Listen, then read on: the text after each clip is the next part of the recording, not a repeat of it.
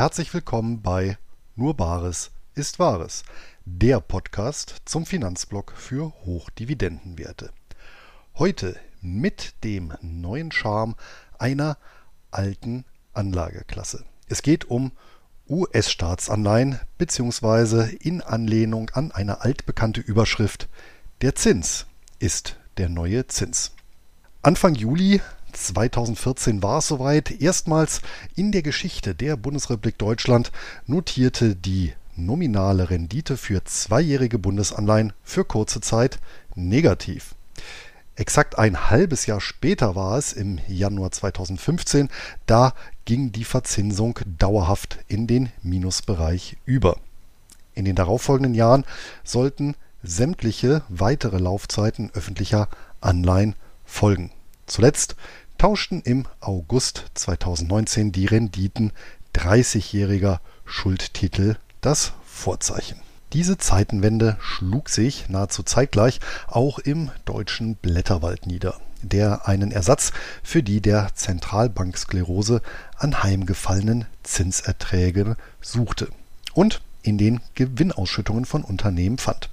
Das fragwürdige Paradigma von der Dividende als dem neuen Zins durchzog fortan die Titelzeilen einschlägiger Publikationen von der FAZ über das Handelsblatt bis hin zur Süddeutschen Zeitung. Ebenso wie die Kritik an dem Vergleich. Beides führte aber immerhin dazu, dass die historische Bedeutung von Dividenden und deren Beziehung zu den Zinsen wieder ins Bewusstsein der Leserschaft gerückt wurde. So weist Christian Kirchner in der Kapital darauf hin, dass zwischen 1870 und 2015 in 60 Prozent der Zeit die Rendite von US-Anleihen unterhalb der durchschnittlichen Dividendenrendite von US-Aktien lag. Zu diesem Zeitpunkt notierte die Dividendenrendite des DAX übrigens 25 mal höher als die Rendite zehnjähriger Bundesanleihen. Und dafür gibt es selbstverständlich auch eine ökonomische Begründung. Bis zum Bedeutungsverlust der Dividende in der jüngeren Geschichte war es selbstverständlich, ja, dass Aktionäre für das Halten schwankungsanfälliger Dividendenpapiere eine höhere Ausschüttung haben wollten als auf vergleichsweise kursstabile Staatsanleihen. Seinerzeit orientierten sich Anleger eben deutlich strenger an den realisierbaren Cash-Flows. Ferner hat Kirchner auf den dividendenbedingten Zinseszinseffekt hingewiesen, wonach in der Vergangenheit 90 Prozent und mehr des Wertezuwachses eines Aktienportfolios aus wieder angelegten Ausschüttungen stammt. Insbesondere wenn die Wiederanlage in BES-Phasen stringent durchgezogen wird. Als Beispiel führt er den Dow Jones an, der im Jahr 1900 bei 100 Punkten notierte und 2015 als Performance-Index, also unter Berücksichtigung der Thesaurierung aller Dividenden, bei über 2 Millionen Punkten stehen würde. Warum jedoch ist die finanzökonomische Gleichsetzung von Dividenden und Zinsen, wie vorhin gesagt, fragwürdig, wenn es sich doch in beiden Fällen um Kapitaleinkünfte handelt? Nun, weil die Interessenslage von Eigenkapitalgebern, also Aktieninhabern und Fremdkapitalgebern, den Anleihehaltern, in zahlreichen Aspekten diametral entgegengesetzt sind. Eigenkapitalgeber sind Eigentümer und damit rechtlich riskanter positioniert als Gläubiger. In der Kapitalstruktur nehmen sie die letztrangige Position ein. Sie stellen dem Unternehmen Kapital auf Dauer zur Verfügung, welches also nicht zurückgezahlt werden muss. Damit einher geht ein bisweilen zentraler Antrieb von Eigenkapitalgebern, nämlich das Interesse an einem steigenden Unternehmenswert, der sich bei börsennotierten Gesellschaften im Aktienkurs niederschlagen soll. Zum Kursgewinn kann sich das Einkommensmotiv gesellen, hier in Form einer Gewinnbeteiligung, dem Eigentümerlohn. Ferner können Eigentümer über die Hauptversammlungen einer Gesellschaft entsprechend ihrem Stimmrecht Einfluss oder Kontrolle ausüben, zumindest jedoch Auskünfte erzwingen.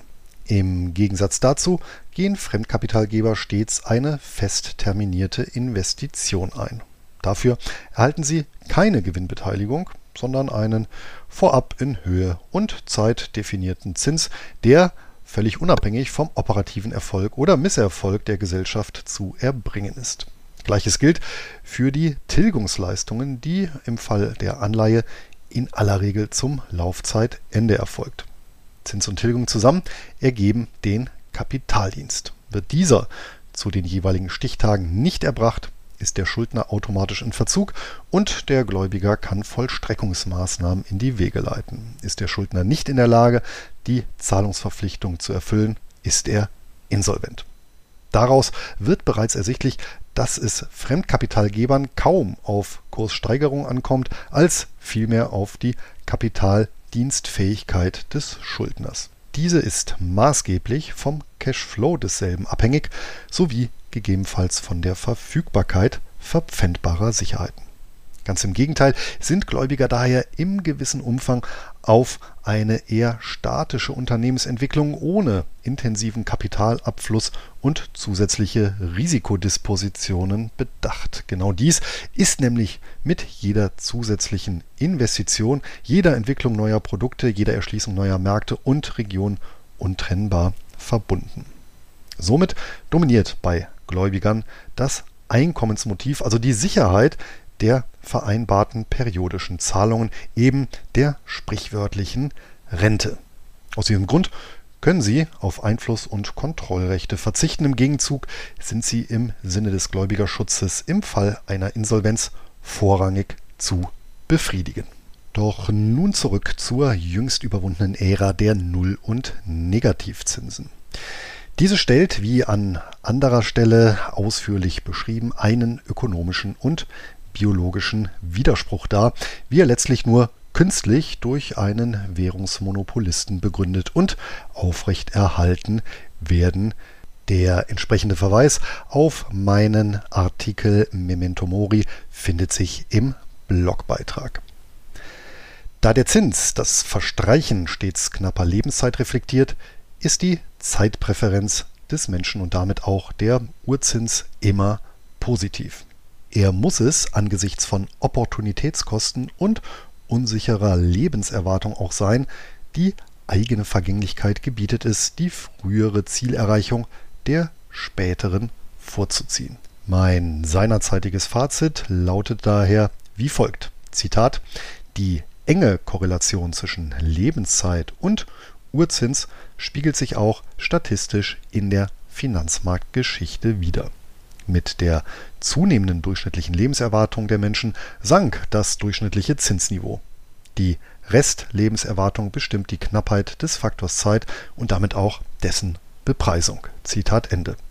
Unabhängig von dieser individuellen Betrachtung zog das in den Negativbereich gedrückte Zinsniveau freilich enorme Verzerrungen an den Märkten für Vermögensgüter sowie in der Unternehmenslandschaft nach sich. Mittlerweile ist das Phänomen der Zombifizierung in den Medien genauso weit verbreitet wie einst die Dividende als Zinsersatz. Vor diesem Hintergrund ist von den vielen missratenen Wenden der vergangenen Jahre zumindest der jüngst vollzogene Zinstrendwechsel als Schwenk in Richtung Normalität zu begrüßen auch wenn dieser vor allem den nach oben geschossenen Teuerungsraten geschuldet ist. Von den großen Zentralbanken war es schließlich das Federal Reserve System Fed, welches voranschritt und den Leitzins, konkret die Federal Funds Rate, ab März 2022 sukzessive erhöhte. In bisher fünf Schritten ging es von 0 bis 0,25 Prozent auf 3,0 bis 3,25 Prozent. Zur Erläuterung, die Federal Funds Rate ist das Leitzinsband, zu dem sich US-amerikanische Finanzinstitute untereinander Zentralbankguthaben leihen, um ihre im Rahmen der Mindestreserveverpflichtung vorgeschriebenen Salden bei der Zentralbank auszugleichen. Hierbei handelt es sich um sehr kurzfristige Finanzoperationen bzw. sogenannte Übernachtkredite. Die Federal Funds Rate schlägt neben den Offenmarktgeschäften des FED als faktische Referenz unmittelbar auf die gesamte US-amerikanische Zinslandschaft durch. Wird Zentralbankgeld teurer, steigen Refinanzierungskosten wie Erträge und ziehen die Guthaben und Kreditzinsen nach. Das schließt die Zinsen auf US-amerikanische Staatsanleihen mit ein, die seit der Wende des FED wieder nennenswerte Erträge abwerfen. Diese liegen aktuell deutlich über denjenigen europäischer Emittenten mit vergleichbarer Bonität. Bestimmte Emissionen stellen für europäische Anleger eine Fremdwährungsalternative zu unverzinsten stets verfügbaren Kontoguthaben dar. Ferner lassen sich die Einlagensicherung über steigende Beträge damit gegen eine Brokerpleite absichern. Die Papiere erlauben es zudem Optionshändlern ohne eine Schmälerung der Margin zusätzliche Erträge zu generieren. Zu guter Letzt lassen sich über ein rollierendes System sogar etwaige Zinsänderungsrisiken nahezu vollständig eliminieren und damit gleichzeitig inflationären Entwicklungen vorbeugen. US-Staatsanleihen werden in T-Bills, T-Notes und T-Bonds unterschieden, welche das Gros der Emissionen ausmachen. Das T steht für Treasury, das US-Finanzministerium bzw. das United States Department of the Treasury, in welches die Ausgabe, Verwaltung und Tilgung der Schuldtitel des Bundes direkt integriert ist. Der Namenszusatz, also Bill, Note und Bond, bezeichnet die Laufzeitkategorie. T-Bills laufen bis zu einem Jahr, T-Notes zwischen einem und 10 und T-Bonds zwischen 10 und 30 Jahren. Während T-Notes und T-Bonds je nach Restlaufzeit erhebliche Zinsänderungsrisiken aufweisen, steigende Zinsen führen zu fallenden Kursen und umgekehrt, gilt dies für die kurzlaufenden T-Bills nicht. Diese werfen Stand Ende Oktober 2022 knapp 4,5 Prozent pro Jahr ab. Wobei Abwerfen im Sinne von Auszahlen nicht korrekt ist, da T-Bills als Null-Coupon-Anleihen emittiert werden. Was bedeutet das? Nun, Null-Coupon-Anleihen verfügen, was sich im Namen widerspiegelt, über keinen Zinscoupon. Vielmehr wird der Zinssatz bei der Emission diskontiert. Das Papier im Gegenzug mit Laufzeitende zum Nominalwert getilgt. Die Zinszahlung schlägt sich hier also als Kursgewinn nieder. Bei Interactive Brokers respektive den Wiederverkäufern wie CupTrader und Co. werden die T-Bills nicht über die Börse, sondern außerbörslich over the counter, also über den virtuellen Tresen des Brokers, direkt gehandelt.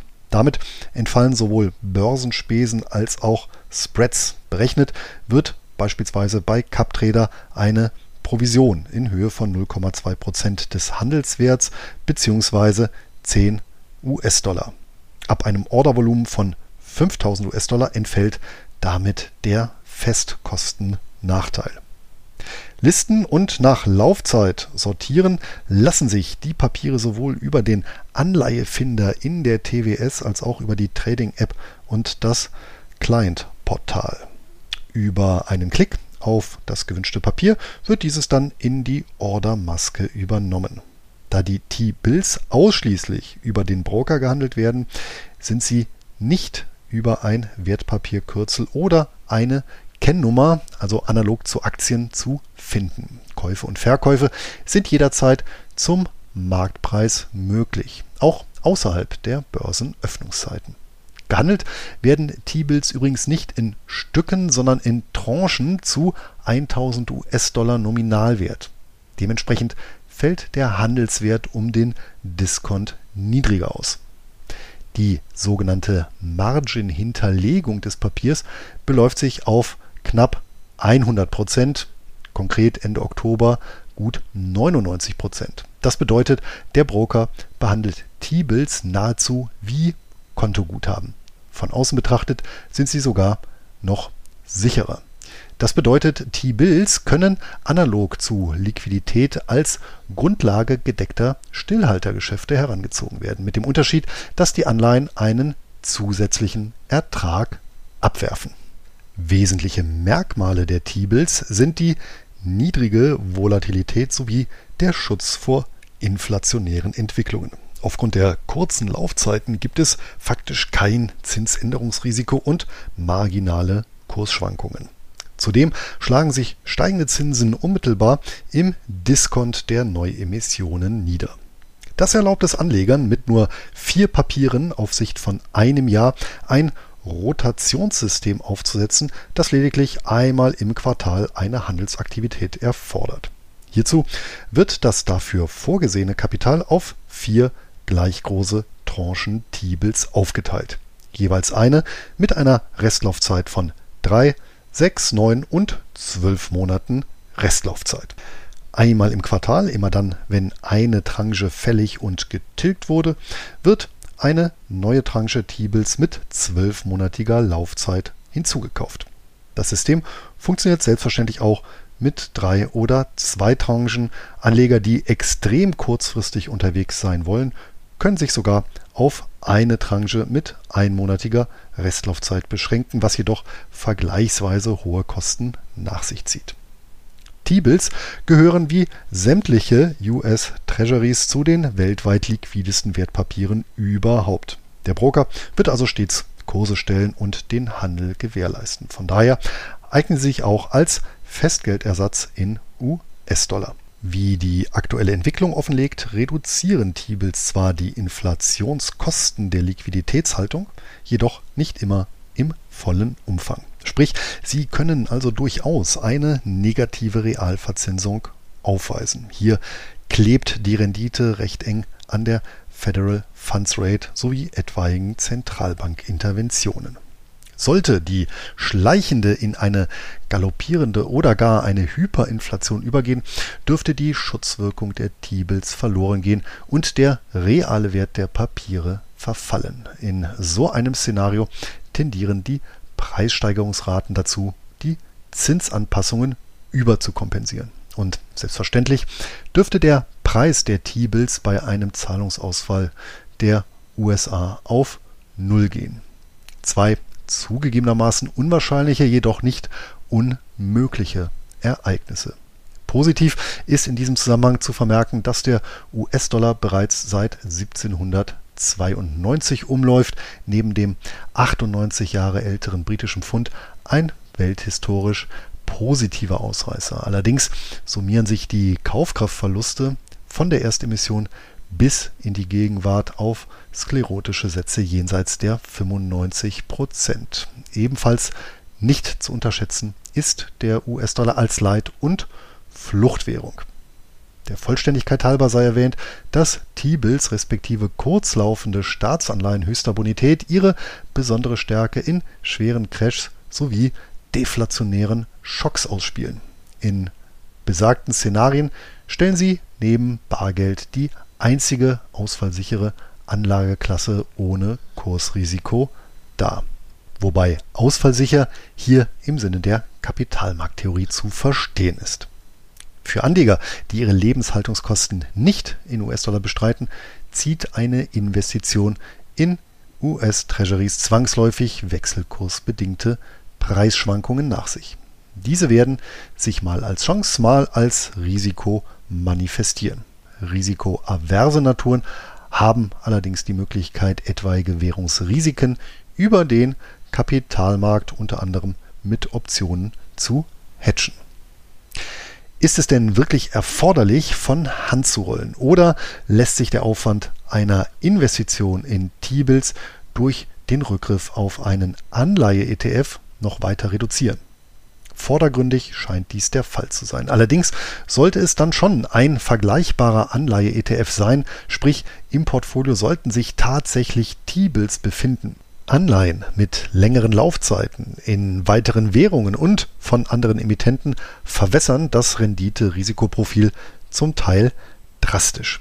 Unter anderem bieten Amundi, Invesco und iShares nach der EU-Investitionsrichtlinie aufgelegte ETFs an, die dem Namen nach in US Treasury Bonds mit bis zu einem Jahr Laufzeit investieren was nichts anderes sind als unsere hier diskutierten T-Bills. Ein Blick in die Portfolios offenbart allerdings, dass alle drei ETFs sehr hohe Cashbestände von 25 bis 50 Prozent halten. In einem Fall sind im Bestand sogar Unternehmensanleihen beigemischt. Ferner, und das ist wichtig für Optionshändler, beträgt die Margin-Hinterlegung bei europäischen ETFs 0%.